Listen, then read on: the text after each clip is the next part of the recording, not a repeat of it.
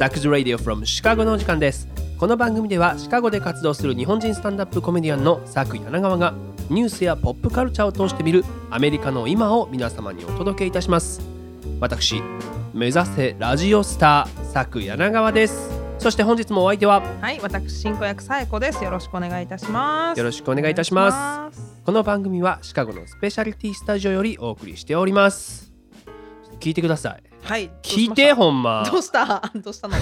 先週の番組さ、はい我々あの映像の撮影を入れたじゃないですか入れましたね。っていうのもね、まあ、今はいアメリカではかなりの数のポッドキャストがうんこうカメラを回して映像も一緒にこう配信してるっていうことで、はい。これ僕らもじゃあ試験的にやってみようかと、うんとりあえずやってみてどっちがいいかっていうのを試そうということでやったんよ。はい。でまあね Spotify とかで聞いてる方は音声だけで楽しんでもらえるけども、うん。YouTube にアップする方もうん。まああるから、まあ、それは動画をね見てもらってっていうことでやったんやけどさ、その時にねこう、うん僕の公式 Facebook ではい。こう今回試験的に動画も配信いたしますのでお。音声のみのバージョンと動画バージョン、どちらがいいか皆さん教えてくださいねってうん。書いて告知したんよ。うん。うん。ほんならね、うん。えーなんとうん。一件も感想がありゃしません 無視ですフォロワー4000人に無視されましたあ、そう。う。んてかこれ前々から思ってたんやけどさ、うん。この番組結構無視される傾向にあるんよね。でもちょちょっと思ってんけどこれうん。試験あの YouTube で聞いてる人は YouTube やし、うん。Spotify で聞いてる人は Spotify やからさ、Spotify 聞いてる人が YouTube に行かへんやろ。にそうくでも YouTube いこれまで、うん。あの動画は動いてへんかったわけよ。ずっと同じ画面。やあだからそれであどっちがいいですかっていうの聞いたらもう本当に無視ですよ。早かったでもいいもうキングオブコメディから陥落するの。一瞬やったな本当に。ずり落ちた。もうだからもうさこんだけ無視されるってことは、はい。ほぼなんかこう風呂でシャンプーしながら、うん。こう歌歌ってるのと一緒なんよ。自己満ということ。そうもうだからもうしかも我々二人でやってるから、はい。もうこれもはや混浴ラジオですよ。本当にサなクズレイディオじゃないですよ。もう混浴レイディオですよ本それ完全にもうなんか深夜の番組みたいになってるでこれでもやってみる混浴ラジオに改名したらもうつられてとにかくスケベなやつがもう大量に聞きに来る可能性はあるよ。でスタンドアップ語られてないやってなる まあでもね4000人に無視されてぐらいじゃこっちはもうねへこたれないですよ、おいいよ。何せ去年フジロック、クで1万人に完全無視されてんねんからこっちはもう。う んもう1万人体験したあれやね何千人なんて大したことないね。メインステージのこのグリーンステージのとこでさ、はい。もう一個も笑いが起こらずものすごいいい音響システムだから、うん。山に跳ね返った僕の声が全部もう山彦となってきてるからね。いい山彦やった。いい山彦やった。もう透き通ってたね本当に。声があ僕こんなええ声してんねやと思って。そうそれであれよなんかネバーヤングビーチってねバンドがおんねんけどその多分ファンだと思う女のんなんかツイッターではい「I never smiled」って書かれてたんやからもう。英語で書かれたしかも。もうネバーヤングビーチラブ I never smile 何がおもろいねんこいつと思って。ほんであと石野卓球さんの前のステージでもう僕、うん。ピエール滝さんと草野球一緒やからさ、うんうんあーもうこの前滝さんがへ試合でねヒット打ったんやけど一塁まで走る時これ白い線見つけてもったいない言いながらこうやって鼻で吸いながらアウトなって思ったらたらもうこれ滑り切ってシーンなって後ろで卓球さんだけ大爆笑だったからもうちなみにこれ東京でデーブ・スペクターさんに滑りましたよ言ったらこれいや僕は面白いと思うけどねって。やっぱそこで思わないって気づいたよね。やっぱデーブ・スペクター何回すんねんこの話。なんでデーブさん基準にするかね。この話多分もうこのラジオ4回ぐらいしてる よね。本当に。何回でもしますよ。もうブレずに続けるけども。まあいつかねこれをこう大浴場混浴ラジオにせなあかんから そうもうイねメージやっぱね青森県の酸ヶ湯温泉ね。そこそうなん？あのそう僕らが中3の時修学旅行で行かされたとこね。婚約やったんや。うんまあ99%おばあちゃん1%おじいちゃんやったんだけどね。それでもちょっと緊張したんじゃんいやいややっぱあのすぐ部屋のシャワーに切り替えたっていう。やっぱ僕らに良さはまだ分からなかった。何やそれ。ということで今週も行ってみましょう。最初のコーナー What's Happening America? さてこのコーナーでは毎週今起きているホットなアメリカのニュースを独自の視点で皆様にお届けいたします。政治に文化そしてちょっとおバカなニュースまでアメリカの今をランキング形式でお伝えします。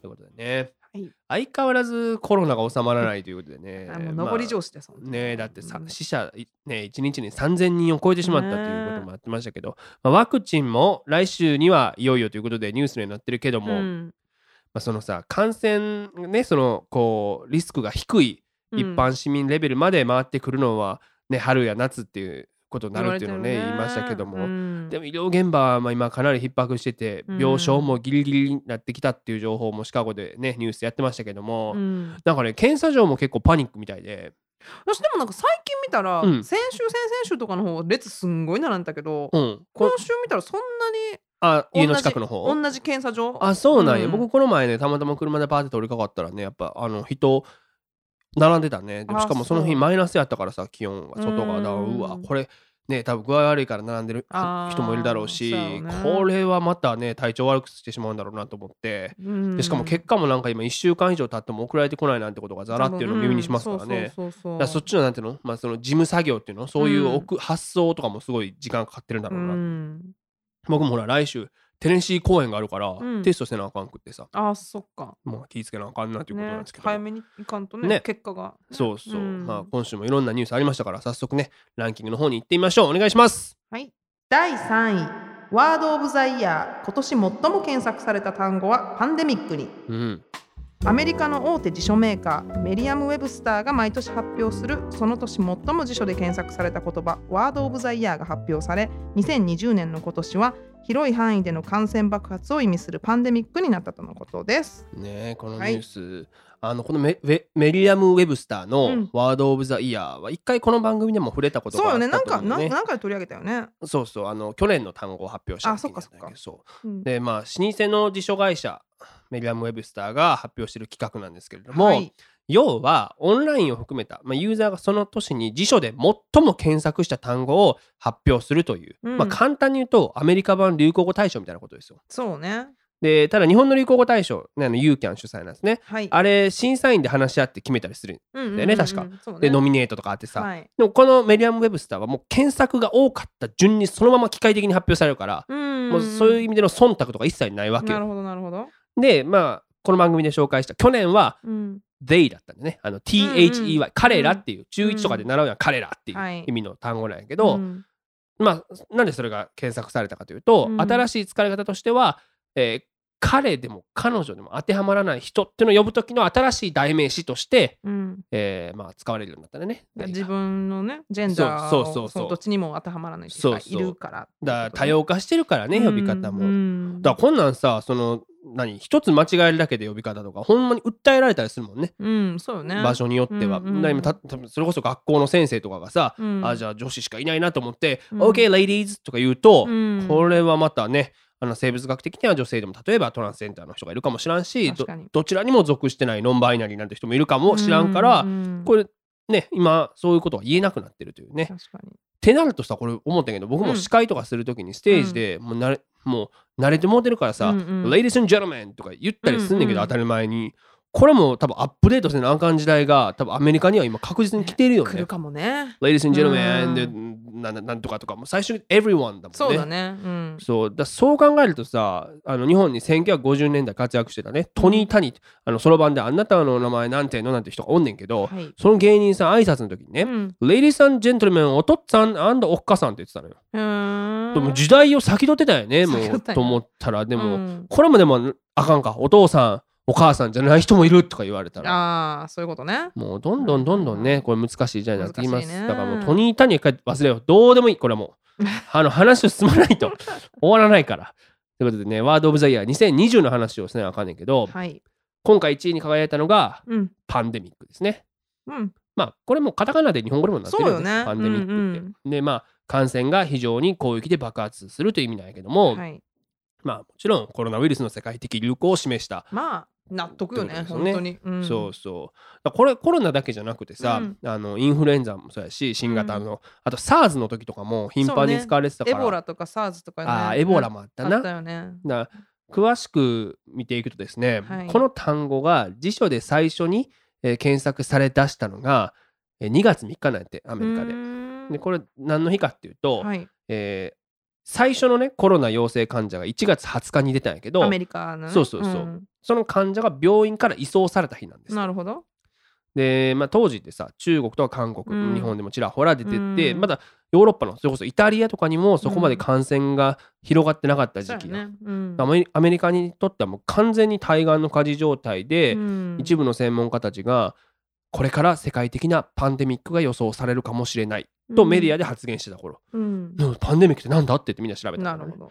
そうだ久々やったからね。そのパンデミックという言葉が、はいはい。だからもうそれなんかねタイミングこのタイミングで検索が増えて、うん。えーそれまでの、えー、1621%だから 何倍だ？16倍か。16倍っていうところで。なるほど。でだからまさに検索のパンデミックがアメリカ全土で起きたっていうことなんでね。なるほどね。で3月11日に WHO が公式発表で、うん COVID-19 はパンデミックと認定されましたと会見した時に、うん。その日の検索ランキングでついに1位に躍り出たっていうところなんだよね。だからもう年間通して、まあ、ずっとパンデミックって言ってたからと思うんだけど、ね。うん去年と比べると約1200倍もの検索数になったという、そっか。まあそうなるわな。まあね。そうそう。だもちろうん。んコロナとか、うん。COVID-19 とかもインターネットでの、Google でのね検索数はすごいんだろうけどね。うん。こう辞書となるとわざわざ調べへんやん。確かにね。うそうそう。ん。そうっていうのが今回ポイントだよねこれ、うん。そのインターネット検索だったら Google 先生だったら、うん、コロナ、COVID もしかしたら上かもしれんよね。そうそうそう、うん。だからこのパンデミックという意味を意味をね結構な数のアメリカの人が検索した1年だったということですよね。その辞書のね。そうそうそう。でも確かにさ日本とかだと、今年はコロナウイルスの影響で何々が中止にとかさ、うん。コロナの前まではこうだったがその後はみたいに結構表現すること多いけど、うん。こっちだと before pandemic とか、うん。due to pandemic なパンデミックのせいでみたいな感じで表現することが多いから、なんだろうそのパンデミックっていう言葉を結構使うかもね,、うんね。コロナっていう言葉より使ったりするね確か実用的にね。うん。だからまあでも今年はコロナウイルス関連の単語が多くなるわな、まあね。そう。だろうね。トップ10に実はあのコロナウイルスも入ってるんですよ、あ、そうなんや。そうそう、ん。あ、と5位には隔離を意味する。うん。クアランティーンっていうね。そっかそっかそっか。もともとイタリア語由来なんですって。うん。でもまあこれさクアランティーンって今やったらもう毎日のようにこっちいると聞くじゃないですか、ね。セルフクアランティーン、うん自主隔離なんて言葉とか、でもほんま最初出てきた頃誰も知らんかったんちゃうかなっていうぐらい。そうそうえ、ね。そうだ。えなんだろうと思ったもんね、ああ、そそうそう。っていう単語だからもう今年一気にね上がったんちゃうかなと思うけど、ちなみに、えー2位ははい。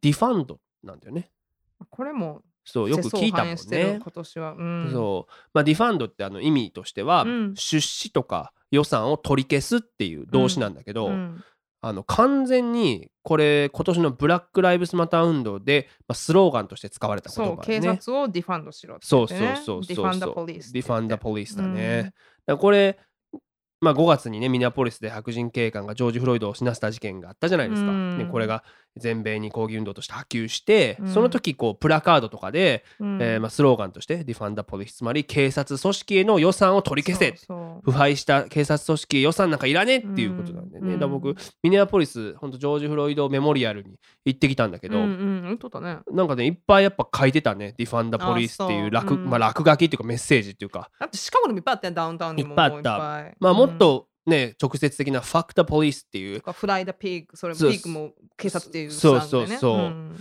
ていう言葉とかもねありましたけど。ね。まあみんなファックの意味は知ってるからあれだけどディファンドどういう意味だと思って調べた人も多かったんだろうね。そうそうそう。だまあそういうのとかで。だまあ結局ねそれで、えーまあ、民主党も警察の実行力を制限するとともに、えー訓練をね強化するっていう法案を提出するまでに至ったんで、はい。まあ本当に国が動いたというね。ねうんこのね defund はちなみに前年比60倍増だそうですよ。やっぱねそうだよね。去年とか調べないもんね別にね defund をね。もうなんかあれでしょ英語のエッセイとかでそうそうこ書く人がねレポートを書く大学生とかがやるぐらいだと思うけど、ちなみに3位はね、えー mamba なんですよね。 mamba ってあのまあ1月に飛行機事故で亡くなったうん。バスケットボール選手元ね、えーコビー・ブライアントはい。の愛称がブラックマンバっていうところからだと思うんですけど、うん。マンバって何なんだということでヘビやんななぐらいだったんかなみんな。そうそう。ななコブラみ系のなんかねヘビなんだよね、だそれぐらいプレースタイルがもうアグレッシブで速いっていうことだと思うんだけど、なるほど。そうそう。でマンバって何なんだろうってことで調べたりとかしてだからあれも今年なんやと今思って、年なんやね。もうコロナで完全になんかそういうそうそうそう、ニュースをが忘れてしまってるけれども、えーいつだったのかっていうのを忘れちゃってるよね。なんか。そう。でもまあ、えーそれで言うと今年あった大きいニュースっていうとね、まあ、大統領選があると思うんだけども、はい。大統領選からもね検索された言葉が、えー一つトップ10にランクインしてますね。あの何笑っとん 何笑っとこんの番組でも以前紹介したうんえマラーキーです。あそれは笑うわ。あのだしそう死後だからね。死後だ1930年代に使われてたけどもう死後オブ死後なんでね。でもなんかこバイデンがお気に入りでとにかく乱用するっていう。れは、うん。これは本当に辞書でうん。どういう意味どういう意味で調べてたら悪く何言ってるかわからんんってことで。だってままあ意味としてはバカなことってことなんでね。うんだから僕が作った、まあ、素晴らしい役だね。あのねたわけっていう感じだね。たわけだねはいこれ。だから no malarkey たわけなき政治みたいにこう malarkey malarkey じゃないや。だバイデン。バイデンがとにかく言うんだよね。そうそう。だから言うからみんなちょっとなちょ本当に意味がわかんない。と思って若い子とかえ？みたいななったたそうそうんちゃうかな？そういや若くなくてもですよ。1930年代なんだから。さそうそう。でもまあだからこうやってさ検索された今年の言葉っていうのを見るとやっぱ1年間のいい振り返りになるというか,、うん言葉はやっぱね世相を反映するというかさ、ん間違いない。だからそういう意味でいくと日本の流行語大賞もね先日発表されたみたいですけどとりあえず見とく？はい、対象はね、3密なんでそうねらしいね。まあコロナ関連。まあよく聞いたもんね、うなんかこっちでもね、うん。だから。流行語って言われるとねあれそうでも結構みんなま言ってたもんね3密を避けてみたいな、そうそう。だからあとねコロナで言うとアベノマスクとかはいはい。オンラインまるまるだってオンライン飲み会とかオンラインミーティングとか、ねまあそういうものがトップ10に入ってて。うん。ででもねノミネート見たんだけどびっくりしたのが BLM も入ってたね。ブラック・ライブスマター。うなん日本で流行したんやと思って、あの報道はされたらしいもんね日本でね、うんそのそうね。だから入ったよねすごいね。そう考えるとね結構日本もアメリカもねコロナ BLM でこう重なる部分もあるんやなと思ったんやけど、なんかね見たらね、うん。まあねーってのが入ってんねん。え流行語に？そう。でうん。これなんか僕あのカーリングの女子代表チームの「そうだね」みたいなやつか思ってうん。調べたら全然ちゃうくって なんか俺ボボル塾っていう、はいえー女性お笑いカルテットがいるらしいんやけど漫才の方がうん。ねそれが言う言う言うらしいねんこの「まあねー」みたいな。その決まりもんギャグみたいな感じでねもう全然知らんかって。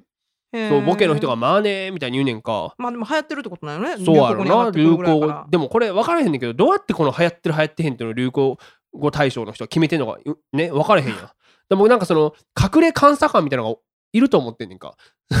どういうこと？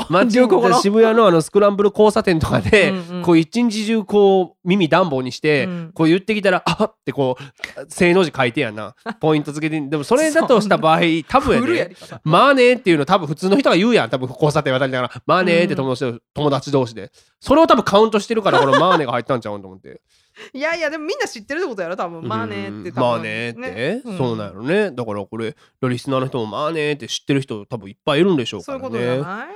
まあじゃないとね登った段階でみんなえ？ってなるやんか。そんなこの監査官がこうやってさなんかまあねはい1ポイントってやっとったらさ知らん人いっぱいやん。でもそんなんな使ってるか使ってないか関係ないこっちはマラーキーなんて普段誰も言うてんのにランクインさせてんねんからな 本当に。まあだからねてか流行語大賞ってのはなんていうのほんまに流行したものを選んだらええと思うねうん。忖度なしで、まあねだから3密は流行語でいいんじゃないの？そうやな。えでもそれで言ったら、うん。大事な大事うなん。多目的トイレが外されてますよ、それ先週から引いて引 いてやって違う違うこれ思うねいや多目的トイレ僕多機能トイレって言ってたあそこのこと。そやろ？だって多機能やん。でもなんか多目的っていうことによってなんかまた別の意味が加わってしまってるやん。まあ。そやろ？多機能トイレやんあれは。滝でもさほら、女子男子が分からんけど多目的トイレほらあの赤ちゃんのおむつ替えれたりそうやあるよ。多目的じゃない多機能ってなっちゃったらさそれ機能なんかな。でもウィーンってな。るあのなんて台みたいなのがあるそうでしょそう。それはもう機能やん。機能なんかな。これなんか多多目的って言うと思って。あー。あとまあこれは僕の個人的なもう趣味かもしれないんですけど、あのさ外出自粛が呼びかけられてた時に、はい。昭恵夫人が、うん。なんか大分に一緒に出かけてた、うんドクター・ドルフィンがねやっぱランクインしてほしかったんだけど 全然ランクインしてないねこれ。なそんなさそんななんかニッチなとこ行っちゃって誰も知らんやん。い や小室圭海の王子でもよかったんだけど。あとはね黒川賢治賭け麻雀があったと思うんだけど、うん。天品麻雀はセーフっていうのもやっぱ僕の中で画期的だったから。絶対入ってないやろこれ。入ってないランキングのラの字にも入ってない。ランキング入ってっいやわからん。ノミネートもされてんのかな？絶対ないでしょそうでもそれで言ったらあのほら毎年清水さんで発表される今年の漢字ってあるやん、うんはいはいはい。あれもなんか何なんだろうなと思うんだけど僕の予想はあれ「か」コロナ禍の「あか。ーそっか。私駅やと思ってんけど疫病の駅で」あー。来ないかちょっと。あるかも病やったらちょっとなんかざっくりすぎるかなそやなだから密っていうふうに言ってる人いたけど、うん。密かじゃなくしてる年でしょ？今年って。密を避けた年だから密じゃないと思うねんか。なるほ駅あるかもな疫病な、どうんそうでもその「か」っていう字さなんうん。かコロナ禍のまあ顔でも使ってるからさうん。流行語っていう意味ではそっちのが、あるかもしれない、でも分かる。なんか結構な人が僕に「コロナ禍で」みたいな文章の時うん、渦で送ってくんねん。さんずいで。いやどうやって打ったらそれなのか分からへんねん。なんかわざわざこ打ち直してんちゃうかな。コロナナ渦って言ってんちゃうかな。なんか。もうここら辺がね気になるけど、まあ、いずれにせよちょっと話とっちらかりましたけど、はい。アメリカも日本も明るい話題が増えて、ももうちょっとポジティブなワードがね来年発表できたらいいなというふうに思っております、ということで3位のニュースでした。第2位ジュリアーニ元ニューヨーク市長。コロナで入院の後退院元ニューヨーク市長で現在はトランプ大統領の顧問弁護士を務めるルドルフ・ジュリアーニ氏は12月6日新型コロナウイルスに感染し入院をしていましたが、まあ、症状が軽症だったため退院したと報じられたとのことです。えちなみにジュリアーニ氏は今後のトランプ大統領の選挙結果をめぐる訴訟の鍵を握る人物と目されています。ね。はい。ジュリアーニの話ってまだこの番組でしてないよね。ないね。ね。うんまあ、一番よく知られているのはニューヨーク市長としやてなんだけど、うん。本当に。1994年からうん。2001年まで、えーニューヨーク市長を務めたということで、はい。まあそれまそれまでもね連邦検事としてマフィアやインサイダー取引とのを厳しく取り締まって、うんじゃあ、えー市長になったらどうしたかというとやっぱ市内のね治安回復、うん。えーを、まあ、やった人なんですよね。もう本当大功績よね。ねだってもうそれまでのタイムズスクエア周りってめちゃめちゃ危険やったっていうのを、うん。ねあの経験した人には聞くし映画とかで見ても,、もうほんまやばそうやもんね。もうだってブルックリンなんてむしろ近づけないニューヨークダメダメみたいなさ。ねそんなことやったもんね。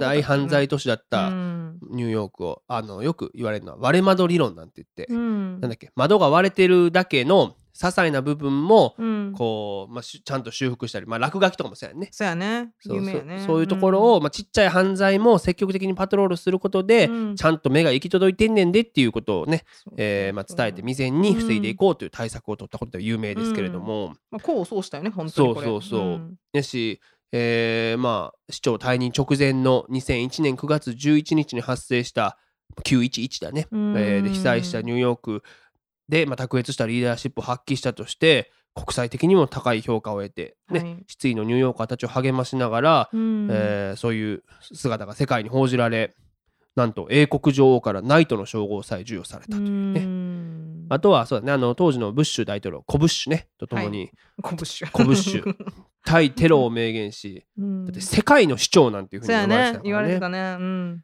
っていう、まあ、よいしょしといたからさ。ね なんだその次落とすぞみたいな。いやいや、まあ、そんなことはまだ落とさないですよ。市長退任後はですね、はい。危機管理や安全保障のコンサル会社を作って、うん。えー全米そしてまあ全世界を公演暗記したということで、この時の1回のギャラ200、ん。ごめん2000万やって。あそう。2000まあ万円で1回のギャラ。も需要あるんやろうな。まあそうやろね。だって、世界の市長だし、うんナイトなんだから。そうそういう功績があるんだから。だからねやっぱ、えー別荘も6つ持ってて自家用ジェットもありますよ、うん。本当に。まあまあでしょうね。ね。うん。で2008年に、えー共和党から大統領選に電撃出馬したんやけども、はい。ここでね完敗してしまうんですよね、うん。まあいろんな原因があったと思うねんけど、はい。まあ、ゴリゴリの保守派の支持を得られなかったのが原因とも言われていて、もとももちろんねリベラルなニューヨークの市長というイメージがあるのと、彼自身、まあ、プロチョイスなんですよ。つまうり人工,、人工妊娠中絶に賛成派なんでね、うん。あと銃規制に関しても推進派だったんですよね、うん。だからそういう人たちの層を層を取れなかったんだというところは言われていると。うん。いうことで。でそうこうしてるうちに2018年あのトランプ陣営に顧問弁護士として加わることになったんだよね。ほだからまあもともとニューヨーク時代からトランプと友人ではあるねんけど、ううん。これみんななんでっていうふうにやっぱ言われたよね当時。うん。でやっぱ金目当てなんじゃないかっていう真剣に言う人も多いんですよ。あそあのーまあジュリアーニって2回離婚してんねんけど、もうとにかく別れた奥さんへの慰謝料がうん。まず30億やったんやって、うん。30億円、ううん。プラス月々420万円の生活費を送らなあかんと。うん。なんかニュースだったもんねこれ。そう。ほんまに金欠らしいねん今。おいやいや2000万ですよギャラ。一回あったらな。そう。金欠って。でそうだから2016年の選挙でもトランプ支持表明してさ。はい。で、まあ、今ねちょうど渦中ですけど不正選挙をめぐる訴訟、うん。うんね、陣頭指揮取ってんねんけど、うん。報酬なんと1日に、うん。えー2万ドル約200万円って。すごいよねそれは金欠になってないと思うわ。なってへんかな。でもこれもともとさあのねトランプ陣営に入ったのも、はい、ロシア疑惑などトランプが任せる個人弁護団にうん。2018年の4月に加わって、はい。まあいろいろあったんですか。あの過去ポルノ女優との問題があったりとか、ねそういうのを担当しつつ、うんまあ、今回の選挙戦でもたびたび登場しトランプを支えたんやけども、やっうんぱいろんなパイプがあるからさこのはい。ウクライナとの関係でもいろいろこう活躍したんじゃないかと裏でね、うん。手を引いてたと、うん。ハンター・バイデンのメールのリークしたっていうのだったじゃないですか、うん。あのもい一丁噛んでんちゃうかなっていう報道も一部ではされてたし、でまあバイデンの勝利に終わった選挙結果をねうん。現在、ご存知の通りトランプは不正選挙だって言って訴える姿勢を見せてんねんけど、はいまあ、その陣頭指揮を、まあ、一手に引き受けてるこのジュリアーニはですね、うん。あのーまあずっと前線立って記者会見してさ、はい。この選挙の不当性を訴えてきたんやけども、うん。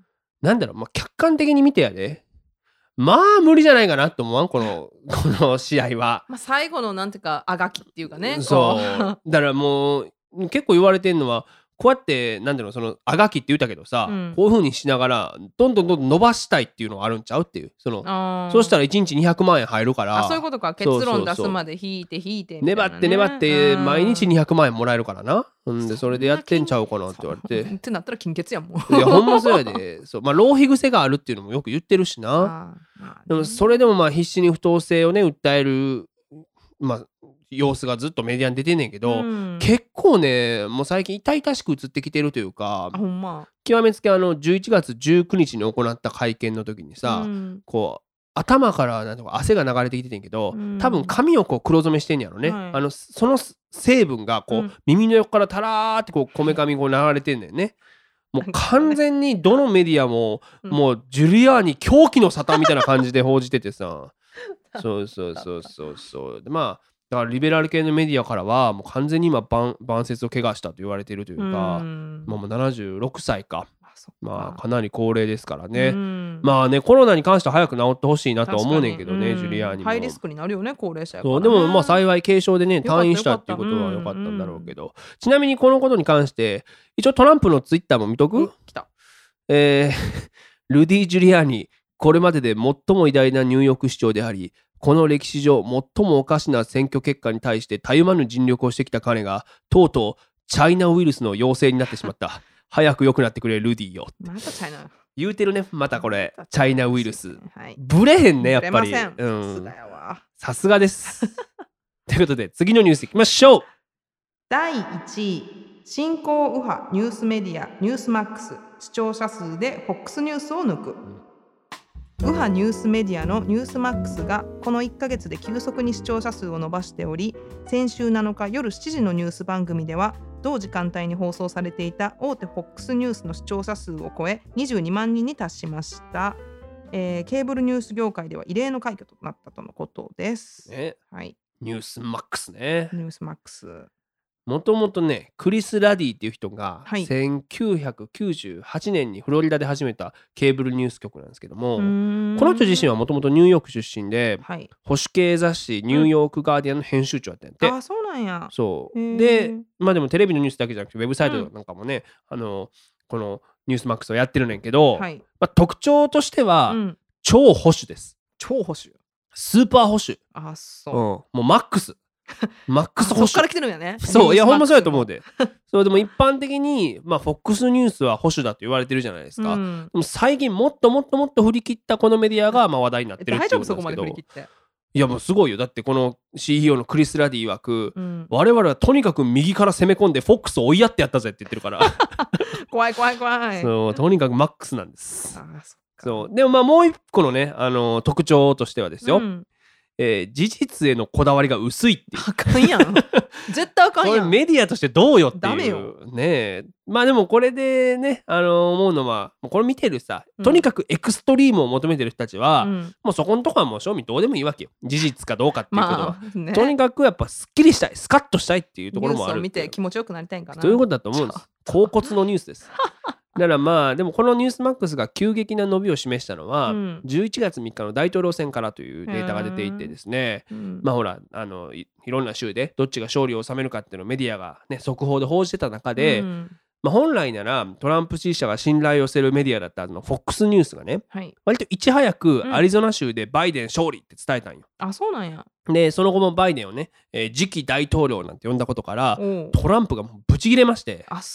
支持者にねもう FOX なんか見るなニュースマックスを見ろという声明を出したっていうことからもうぐんぐん伸びて、はい。えーまあ約1ヶ月後12月7日の夜うん。7時の時間帯に限っては FOX をついに抜かしたと。す。ごいね。トランプの様々やね。ね。ね。そうそう、うん。だ要はこれまでさトランプ寄りのテレビでは独壇場だったうん。FOX なんですけど、はい。そこに不信感を持つ人たちのハートをニュースマックスがもうガチッと掴んだねっていうことなんだよね。もちろん一一日全体を通してみると、うん。まあ、それは FOX 大手ですから、まあまあまあね。圧勝。でもそれでも約4倍なんですうね。で、えーまあ、このね、まあ、ニュースマックスでアンカーを務めるグレッグ・ケリうん。ーいまだに番組の中ではい。私はトランプの勝利を確信していると。うーん。投票に不正があったに違いないっていうのを主張してなるてほどね。そう。まあだからトランプのね周辺が近くニュースマックスを買収かなんて噂もワシントン・ポストで流れてましたけどそもっかそっか。さっき見てみたんやけどさちょっと、うやっぱ今ねタイムリーなのはやっぱバイデンの息子、ハンター・バイデンの刑事捜査が入ったってことをとにかくね追求してたしね、あ、そう。あとはやっぱジュリアーニじゃないけどいかに選挙に不正があったかっていうのを断じてるものがやっぱ多かったね。うーん。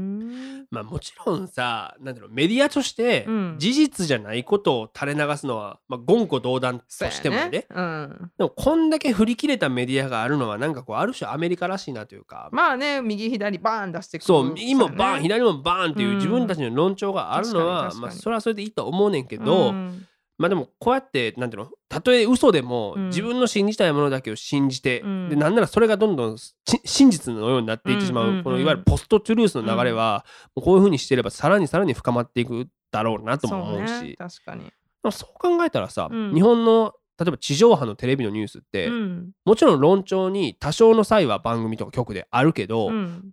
そこまでさうん。局として方針がこっちこっちっていうのはあんまないよね。そうね、政治でね。そう。だからこそまあそういいうね、エクストリームなものがインターネット上とかの議論で活発になっていく先鋭化していくっていうのはあるんだろうけど、そういう意味で言うとやっぱこう前の選挙であの枝野さんが演説してたんやけど、うん。私たちは右でも左でもなく前へ行きますっていう。ちょっとね僕まだ意味が分かってないんだよね。ちょっと座布団狙ったんかな。いやうそうやねそうそううまいこと言ったった感は出してんねんけど、ん、伝わってなかったん？うん、全然僕は分かってないよっていう。前には来てなかったね。少なくとも。狙い通りやったんや。そう。狙ったつもりやったんやなこれじゃあ座布団はまだ早いね。はいか。うん。ということで、What's Happening アメリカのコーナーでしたっていうさことで今のこの枝野さんの話もそうやけどさはい。なんかね例えばこう政治家とかが今ちょっととんちんかんなコメントとかしたとするやん、うん。そういう時に Twitter とか見たらた枝野のコメント、うん。スタンダップコメディアンかよみたいなツイートが結構あんねん。あと例えばさ、うん。トランプというリアルスタンダップコメディアンかっこわらとか、もうん。う菅総理の GoTo キャンペーンの答弁今世紀最大のスタンダップコメディで受けるかっこわらとか、うん。ふざけんじゃねえと。お前たちスタンダップコメディも何も分かってへんやんとそうよね、こっちだったらだってそのそのコメントスタンダップコメディアンかよとかだったらむしろ褒め言葉じゃない意味が分からん、こっちだとね。そそもそもかっこわらは善次郎さんしか使ったらあかん。めちゃめちゃおもろいやつやねんから。いやマジでそのなんなんやろスタンダップコメディじゃんってどういう意味で使ってるか知らんけど、うん。およそ間違ってるから。今そういうふうに言うんやね。そのスタンでもだからスタンダップ一部ですよもちあろん。一部か、そうだ僕がスタンダップコメディっていうのを毎日ツイッターでエゴサーチしてるから。そのマーケティングですよ私なりのでもねもしそのおもんないものの代表としてスタンダップコメディっていう比喩を使ってるなら、これスタンダップコメディも全部見てから言えと思うし確かに。もうそれ言うてる人全員僕のショーにもチケットも全部出すから 来いと。来い。らしいですよ、ねほんまや。チケ出しますよ。ほんまよ。全然来てもらってそれから言ってくれと。それで言われたら。スタンダップコメディのそのさベースもう分かってないとダメじゃない？み見てだけじゃ多分その文化の違いとかさステレオタイプのこととか知識がないとさそうやねんそういうことなん理ですよ解できなくない？だから今ね、とにかく日本でスタンダップコメディという言葉が一人歩きしてちょっと変な方向に行ってもうてるわけですよ。あそうなんや。本来の意味とか意義とはちょっと違うことになってる。あじゃあもうスタンダップコメディやんってもうなんかこうちょっと半分あざけてんねんな。うんうんうん。らもう私にとってはとんだ風評被害でございますよ。そうや。ねスタンダップコメディやってるもんね。そうやろ？だから今日は僕がはい俺が 俺様キングオブコメディがスタンダップコメディの何たるかっつうのをお前らに教えてやっからっていう。だから別に僕がねその何者でもそんな偉そうに言う義理もないねんけどなんかこうほら間違ってさスタンダップコメディっていうものが伝わるのはなんかちょっと尺やん、それはそうやわ。だからもう今日はもう少しでも伝わるように、うん。そして誤解を解いていくから。だかおういいね。らもうとりあえず僕が今日解くべき5つの誤解を先に発表しようか、オッケー。ちょっとあのゆきさんちょっとこれエコーかけてもらいたいんでいきますよ。いくよ誤解5連発ね、うん。その1政治的な笑い。その2切り込んだタブーなき笑い。その3面白くない。その4落語の枕のようなもの。フリートーク。その後日本のお笑いの方がはるかに上。ということでさこれまあ。はじゃあその日本にいるスタンダップコメディっていう言葉を使ってる人たちのこの認と識かそうメディアとかも含めてね。まあソーシャルメディアアも含めて結構大手のメディアとかでもあこういうことがねよく見られるから。結構びっくりやね。とりあえず1番からいこうもう、うんはい。だからさいろんなねこう日本のメディアとかでもスタンダップコメディが紹介される時うん。結構な頻度で、うん。スタンダップコメディは主に政治風刺をするのが特徴でっていう言説を結構見るんよ。ああそうなんや。まあ、間違いではないよ。そうね間違いうん。まあめそれがメインでもないけそうどねそう。そう。だから日本の今日のテレビのお笑い番組に比べたら政治を扱うネタが多いのはまあ事実よ。確かに確かに。でもだかららって政治に言及せなあかんっていうルールはないわけや。ないない。うん。で、なんやろ、スタンダップコメディアンは政治に切り込んでなんぼっていう方がよっぽどうさんくさい。だから多分日本の方がね、想像するよりも、まあその割合っていうのは少ないと思うんだよね、うん。政治に言及することっていうのは。うん。ただ一つ言えるのは、なんやろ、話されるジョークの幅っていうのは、うん。日本の今のお笑いよりも割と広い可能性はあると。だか確かにら日本の現行のお笑い今考えてみたらさ、うん。そのほとんどのネタが、まあ、我々の生活をネタにしてたりするやん。うんまあ、例えば昨日コンビニ行ったらこんなんがあってんとか、ううんちの嫁はんがこんなんでなみたいなエピソード主体の話はもちろん、うん。あとは生活の中でのあるあるネタもそうやね。ああるやん。うん。でもそれってさ、まあ、日本っていう国家において、うん。まあ比較的多数の人がうん。似通った文化に根ざした生活を共有してるから、うん。この生活っていうものがネタになりうるっていう構造やと思うね。そうやね。でもそれだとした時に、うんアメリカは本当多民族国家でも、うん。いろんな人がいて生活っていうものを共有してないから。バッ、クグラウンドも違うからあるあるネタにならないよね。そういうこと。は、うん。なんかだから僕にとってのあるあるがうん。お客さんにとってのあるあるにならへん可能性があると。だからうん生活っていうものだけじゃなくてその範疇を超えた多様なネタのジャンルが存在してんちゃうかなと僕自身は考えるわけなんですよね。だから人種宗教うん。政治それから科学とかあとうんドラッグにセックスとかネタする人いっぱいいるじゃない。うんっていう中でさまあこれは後でも話すと思うねんけど、はい。まあ、個人的にはそもそも日本とアメリ日本とアメリカの笑いにうん。優劣はないと思ってね、うん。でもそれ自体考えることがまあしょうもないと思うねんけど、うん。まあ、なんていうの？でも国の成り立ちから見ても違いっていうのはやっぱあるなと思うのは、うん。アメリカってやっぱ移民が集まり合ってできた多民族国家やからそうやねこうなこれまでジョークが成し得てきた役割っていうのはこう初めて会った他者にうん。いや僕はあなたの敵じゃないですよっていうことをうん。示すためのものやったとも言われている、うん。だからこう文化を異なる人でその両者がジョークを通して歩み寄ることで、うん。あなたの敵ではないですよっていうことでお互いの非好戦的な関係性を築いたというところがやっぱあると思うねんな。なるほどね。そうだからそれはやっぱあるから、まあ、だからまあそういう自虐的な笑いっても伝統的にねまあ、うん。多かったとうん。思うね、まあ、最近はそういうのもまあどんどん減ってはきてるし、うん。変わるべきだとも思うねんけど、っうん。ていうことで、まあ、それが1個目かな。はい。2個目のうん。あの誤解ね。はい。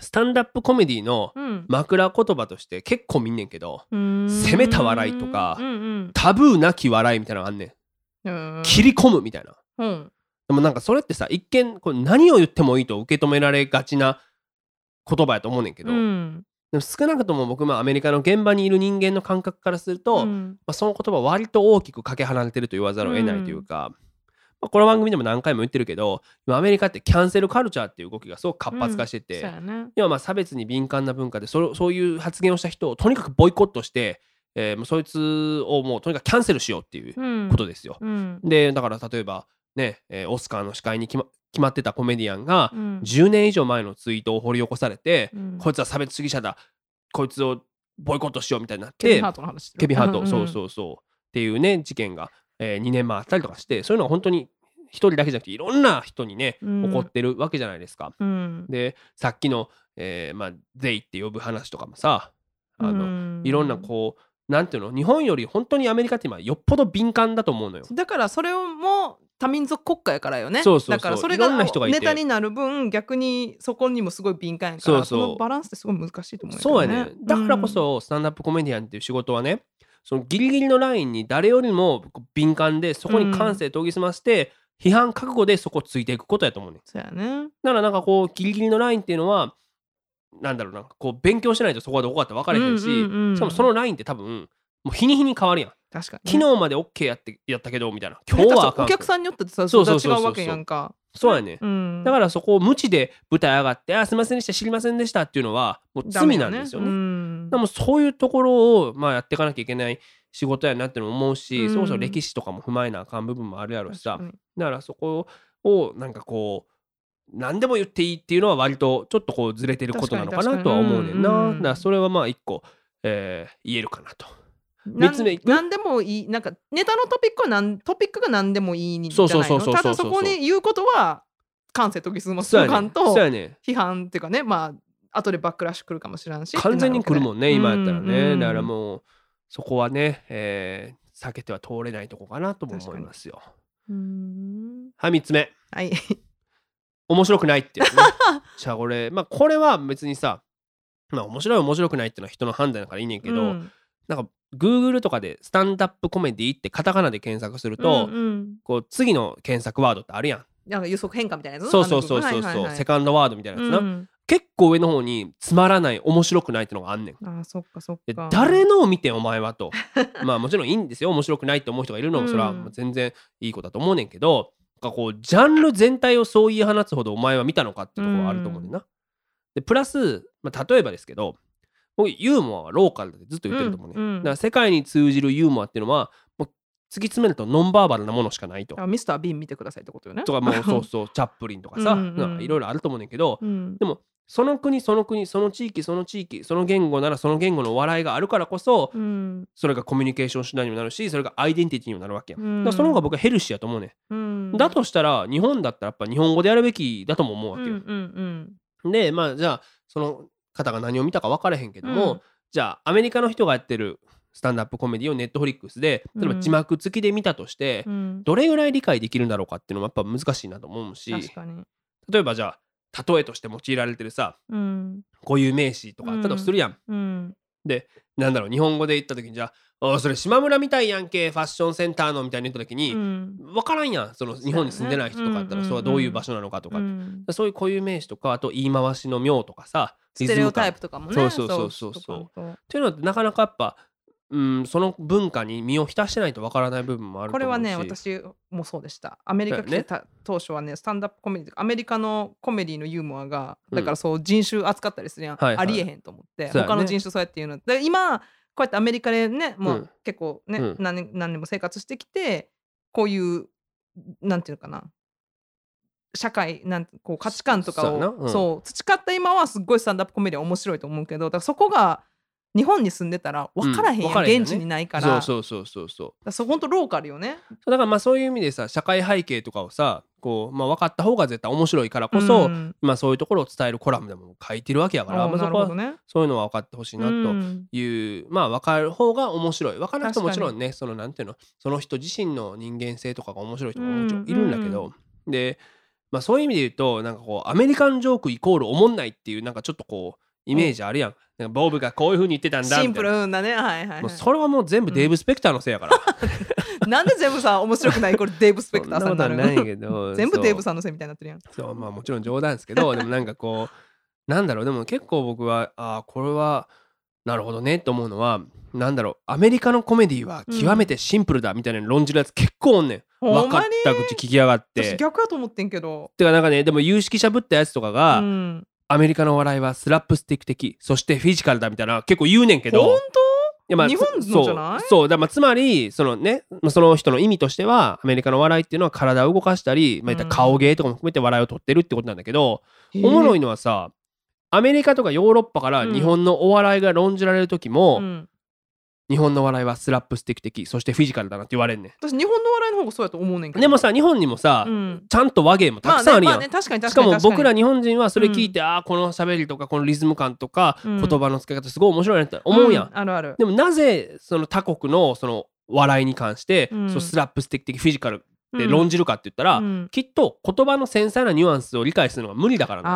あーそっかそっか。だからそうお互い自分がピックアップした部分をうん。こういうもんだっていうふうに言っちゃうから、はいでもそれってきっと伝わりえないしそれもユーモアはローカルってとこに。あると思うねんだけど、うんうん納得。でもさそれで言うとさその実態はアメリカの僕コメディスタンダップコメディで非常にロジカルだなっていうのを思うんだけど、ね。うんでそれはなんかねこのコメディアンへの成り立ちなっていく様子っていうのからも考察できると思うねんけど、はい。まあ日本とかってさ例えばこうお笑い芸人として例えば芽が出なかったりとか、うん。あまりこう、えー成功できなかった人とかがうん。放送作家とか構成作家とかに入っていくっていうケースが、まあ、結構あったりするで、えーまあ逆にアメリカってうんライターとして、まあ、作家として番組にこう脚本を提供してたりとか、はい。えーした人が、うん。えーこうピックアップされて板に立ってスタンダップコメディアンになっていくっていうケースが結構あったりするね。うんうん。でこの違いって何を意味してるのかなっていうのを考えた時にはい。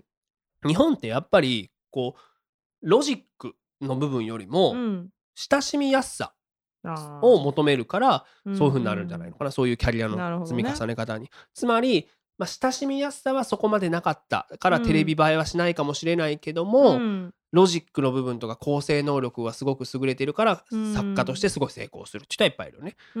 アメリカってむしろそのたとえポップさそういう親しみやすさがなくても、うん。ロジックさえあればうん。評価されるからこそ、うん。えー舞台にダルンダルンの服着てても出たりとかする人いっぱいいるやん。そねだそういうのはなんかこうあるから違いとしてあると。そしたらやっぱ僕とかもやっぱネタ書いてて、そういう親しみやすさとかよりもやっぱり人が自分のネタのロジックをね、えー求めてるのはよくわかるし、そうやねうん。だって親しみいや日本のこと出して親しめる人がどれだけいるねんって話になっちゃうあとなんかこうまあねこの再三この番組でも話してきたけどこう、うん。素人っぽさみたいなのとかさ、うんうんうん。嫌味のなさみたいななのってすごくはいはい日本だとキーワードになったりすんねんけど、そういうところじゃない気がするんだよ。だからリズムネタとか一発ギャグってあんまりないもんねとないよね。うん。そうそう。っていうのがね3つ目ですよ。はい。4つ目いこうこれ。おあのスタンダップコメディアの落語の枕のようなものだみたいな。うん。とかあのフリートークのようなものだみたいな。結構構言うやつおんねんけど、うん。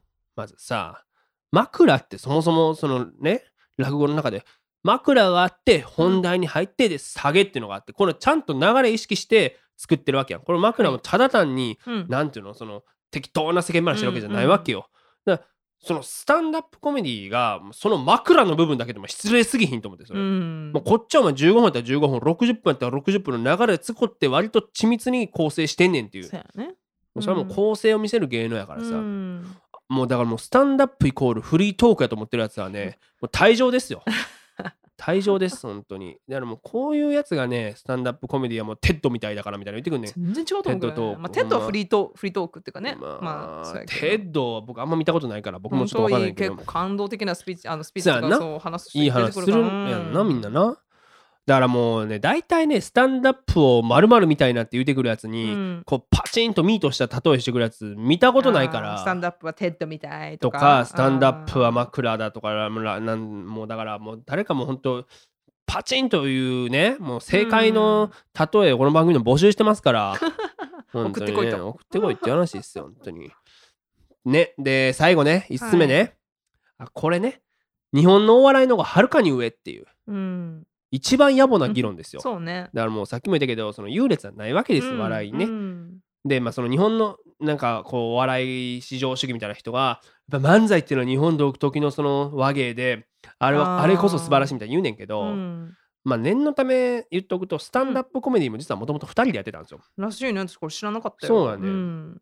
で、まあ、これ漫才と比較すると結構おもろいねんけど、うんまあスタンダップコメディって実はボードビルっていう、はい。えーまあ言ったら歌とか踊りとかを披露する、うん。まあ、1920年代ぐらいのねこう、まあ、芸能の時にまあ生まれていると言われていて、うん。まあ、歌とか踊りとか披露するさその合間の時間あるやん、うんうん。合間の時間に繋がなあかんから、そこでまあ喋ってるっていうのがまあ期限なんですよ。うんうんでまあその一人で喋る人もいれば二人でこうなんか掛け合いをやった人もおっうてんなるほどであのー日本と一緒でねツッコミとボケがちゃんといたんですよ。ああそうなんや。そう。でボケを、まあ、フール。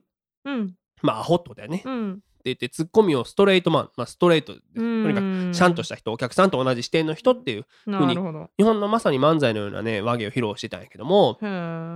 えっ、とまあ例えばアボットコステロって後の時代に出てくる人とかすごく人気になって、うん。今でも映像は残ってるから、まあ、見たら本当にあ日本の漫才みたいなスタイルやなっていうのが分かると思うねんか、で日本でも当時のコメディアンの人が結構それを影響を受けたりもしてたんやけど、うん。まあいいや。でおもろいのはねはい。日本の近代しゃべくり漫才の礎を築いたとされる、うん。円達あちゃこという、まあはい。えーまあ、芸人さんがいらっしゃるんですけども、うん。1929年アメリカ巡業に行ってんのよ。そう。でや。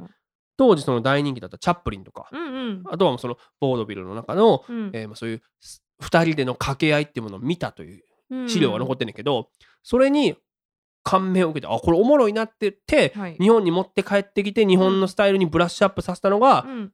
ゆる近代漫才の源流にあるわけ。ああそうなんや。そうだからそういうふうにこう影響を受け合って、うん。まあ、なってるってことなんでね。なるほど。でまあえー、と1950年代にもう一回アメリカに視察のために行くねんけど、うん。その時にアボットコステロを生で見たなんていう資料も残ってたりするから、でこう意外とさ接点っていうのは意外とあるんだよね。そう。やね。だからまあ違ってるようで似てるし似てるようで違うんだけど結構、あこれはアメリカ独特やなと思ったのは、うん。やっぱねお客さんと対峙してる気がするんだよねスタンダップコメもう戦いやから。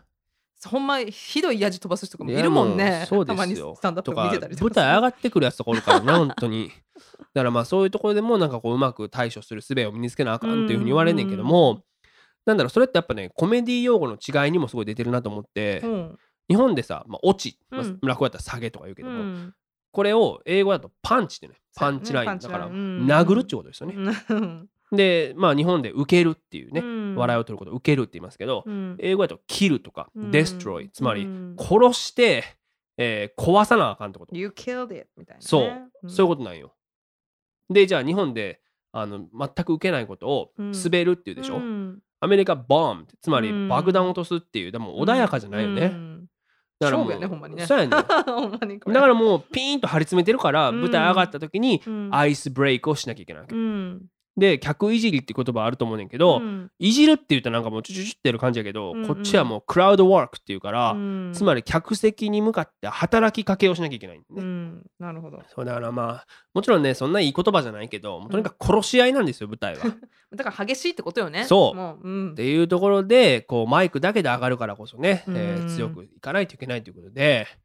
まあだからこうやってさ、まあ、いろんな誤解があると思うねんけど、まあ、このやっぱこのいくら口でこの能書きを垂れても、うん。やっぱその生の舞台とか、まあ、まあ別にまあ舞台のライブ映像でもいいねんけど、うん。そういうのを見てもらわなさこそうやねう、まあ難しいなとも思うから、まあでも今回のこの説明でだいぶスタンドアップってそんな表面的なんじゃない結構深いんやでっていうのがさ伝わったんちゃうかな？まあ思うよ。こんだけ熱弁しなでもやっぱこれをやっぱ聞いてるフジロックに来た人は何を言ってんだこいつだってなってんだよね。フジロック行った人聞いてくれてるかねこの。あそれはないかもね。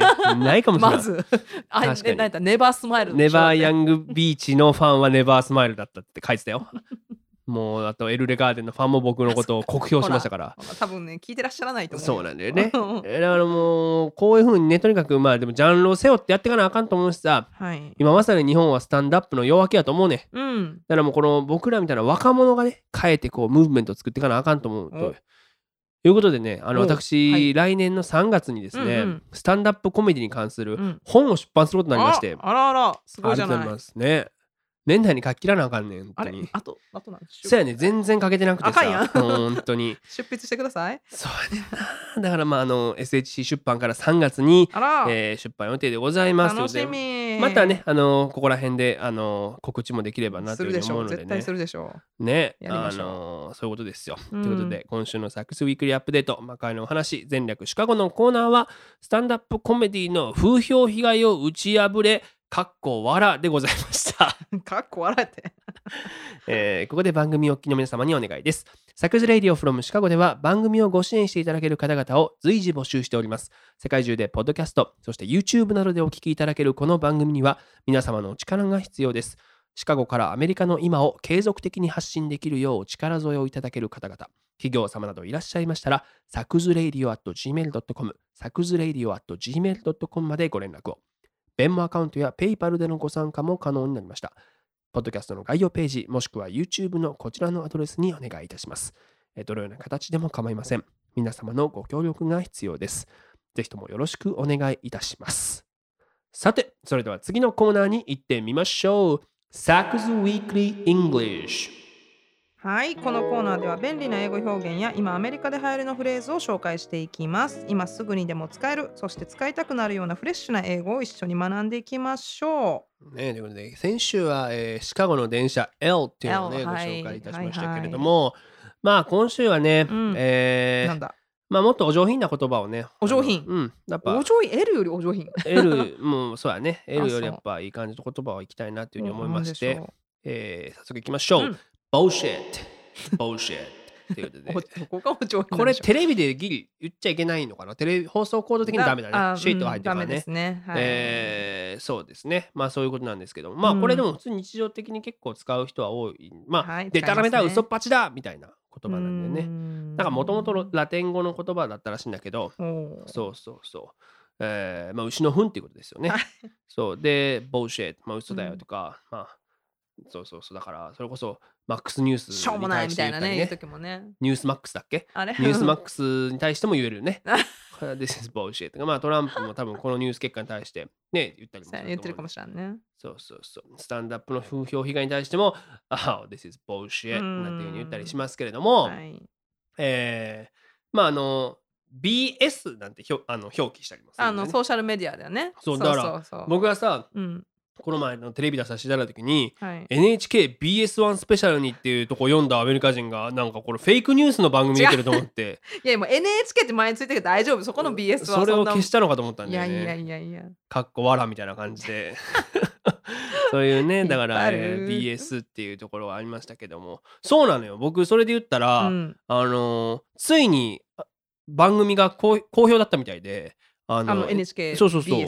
地上波に再放送が決定したっていう。ちょっと待ってそっからあそのためにそう今回これ選んだの。ああらそそっから引っ張ってきたこれ。うそうなんよ。それやっぱ BS からつなげていこうと思って。告知かい告知なの。まあでもやっぱね牛蜜時なんだよね。とにかく。12月17日日本時間の、うん。だから、えー水曜日かな。うん。もう日付変わって木曜日になってるんですけども、えー2時54分ですね AM ってことね。そうですね。あー。まあ、だからまあどっちだろうね。早起き？違うなこれ。遅起きだね。夜更かし。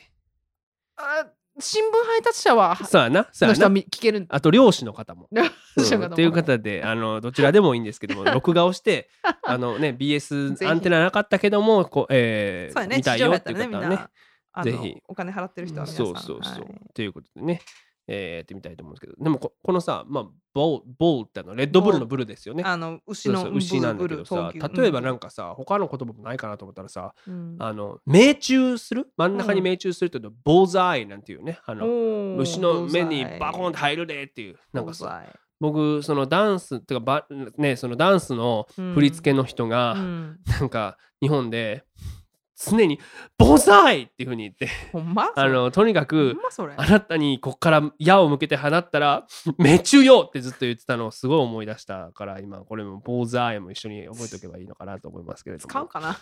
まあ命中とかね、まあまあ言う時は使うかもしれないからね。あのだからこうなんていうのスタンダップコメディは何々みたいっていうボーザーイなあの例えを持ってきてくださいって時にもしそれがこの番組に送ってきたのが正解だったら僕が「ボーザーイ!」って言うから。なるほどねで嘘だったららブーシェそうボーシェそういう そういうね、えー使い方もあるので。なるほど Repeat after me でいきましょう。Bullshit。Bullseye! ということで次のコーナーです。Ask Saku。アスクサクでは毎週リスナーの皆様からのお便りを募集しています。ご質問からお悩み、ご感想など何でも構いません。ラジオネームをお書きの上、サクズレイディオ at gmail.com、サクズレイディオ at gmail.com、sakusradio at gmail.com までどしどしお送りください。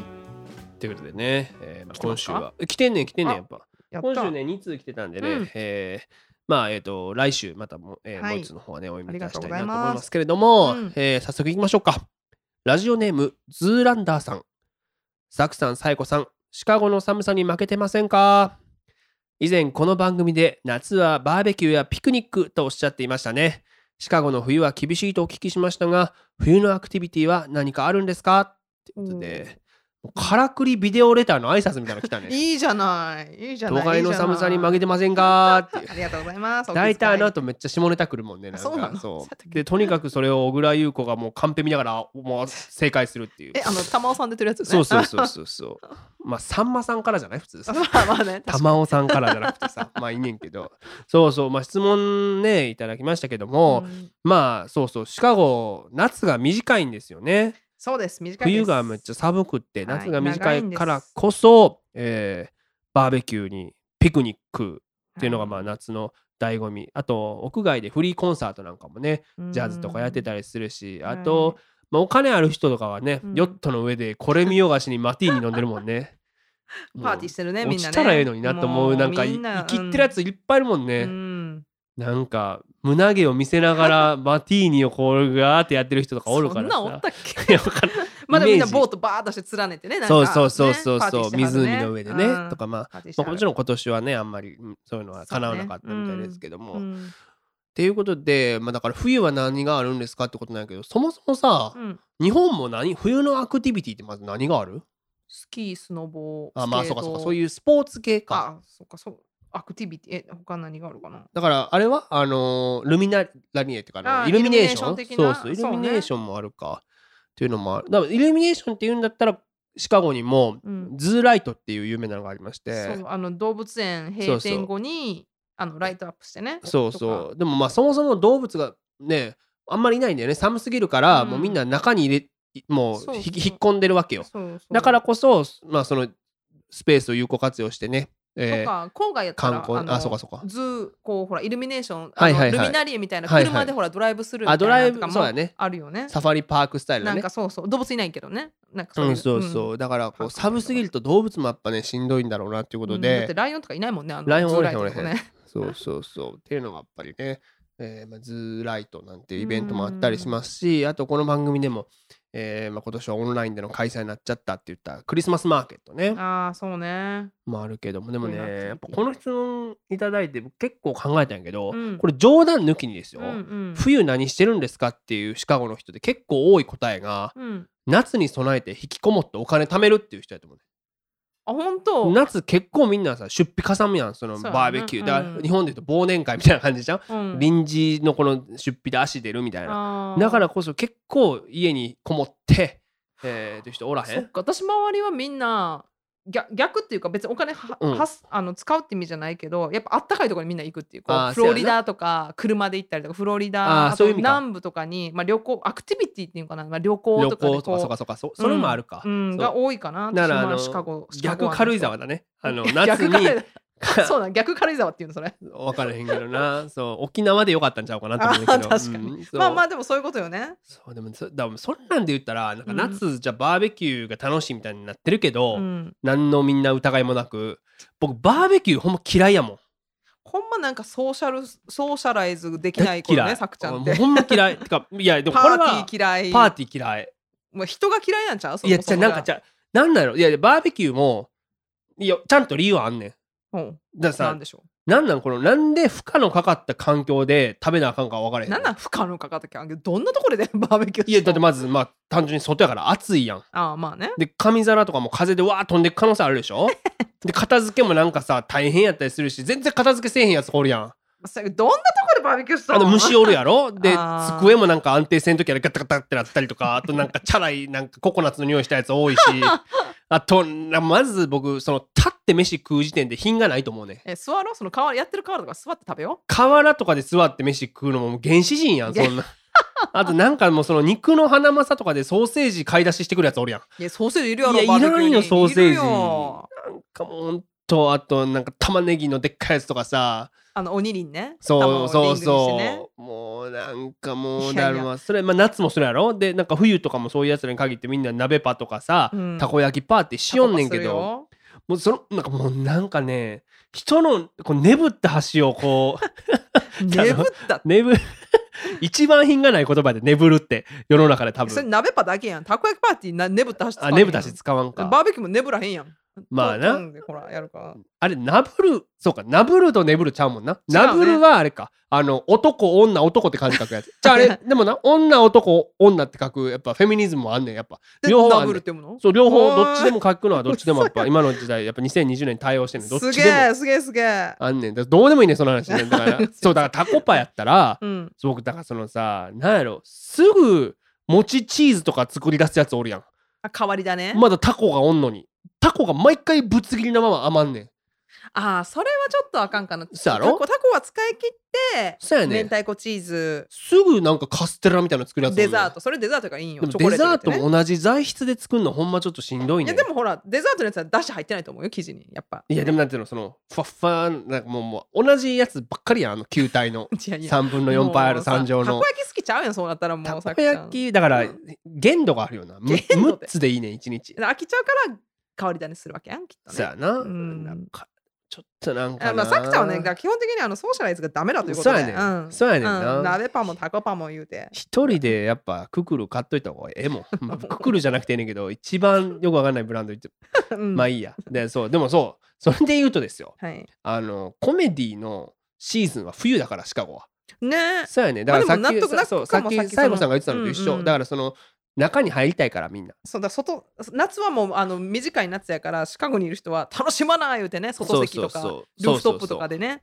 だから夏なんて本当空いてる時あるよコメディクラブが。あそうなんや、うん。やっぱそりゃそうやなとも思うわ。そっかそっかそっか。寒いからそうやね室内で。そうそうそう。そっかそうやねエンターテインメントってなったら。うん納あ得かも。るからうん。だからね、ズーランダーさんの質問何やったっけ？あの冬のアクティビティは何、クティビティまあでもカバーしたんちゃうカバーしたな、うん。 zoo light ですよ。だから zoo light。だとコメディに一瞬かけてるんかと思ったもんね。ズーラズーラ ズーライトかあズーけランダーさん。これはベン・スティラーの映画ちゃう？あやっぱそっから来てるんかなと思うのでね、えー来週もご質問ご感想などありましたらメールお待ちしております。お願いぜひします。 Saku's Radio at gmail.com までことで私サク柳川インスタグラムや YouTube 公式サイトなどでも随時情報を発信しております。お聞きの方々はインスタグラムのサク柳川そして YouTube もサク柳川公式チャンネルをフォローしてください。そしてサク柳川 .com もよろしくお願いいたします。そしてそして今お聞きのサクズラディオもしお聞きに召した方々がいらっしゃいましたらぜひ SNS などでシェアしてください。口コミでこのラジオの魅力が広まると非常に私どもも嬉しく思っております。ということで、えー改めましてまた来週お相手は佐久柳川最高でした。Stay safe! バイバイ。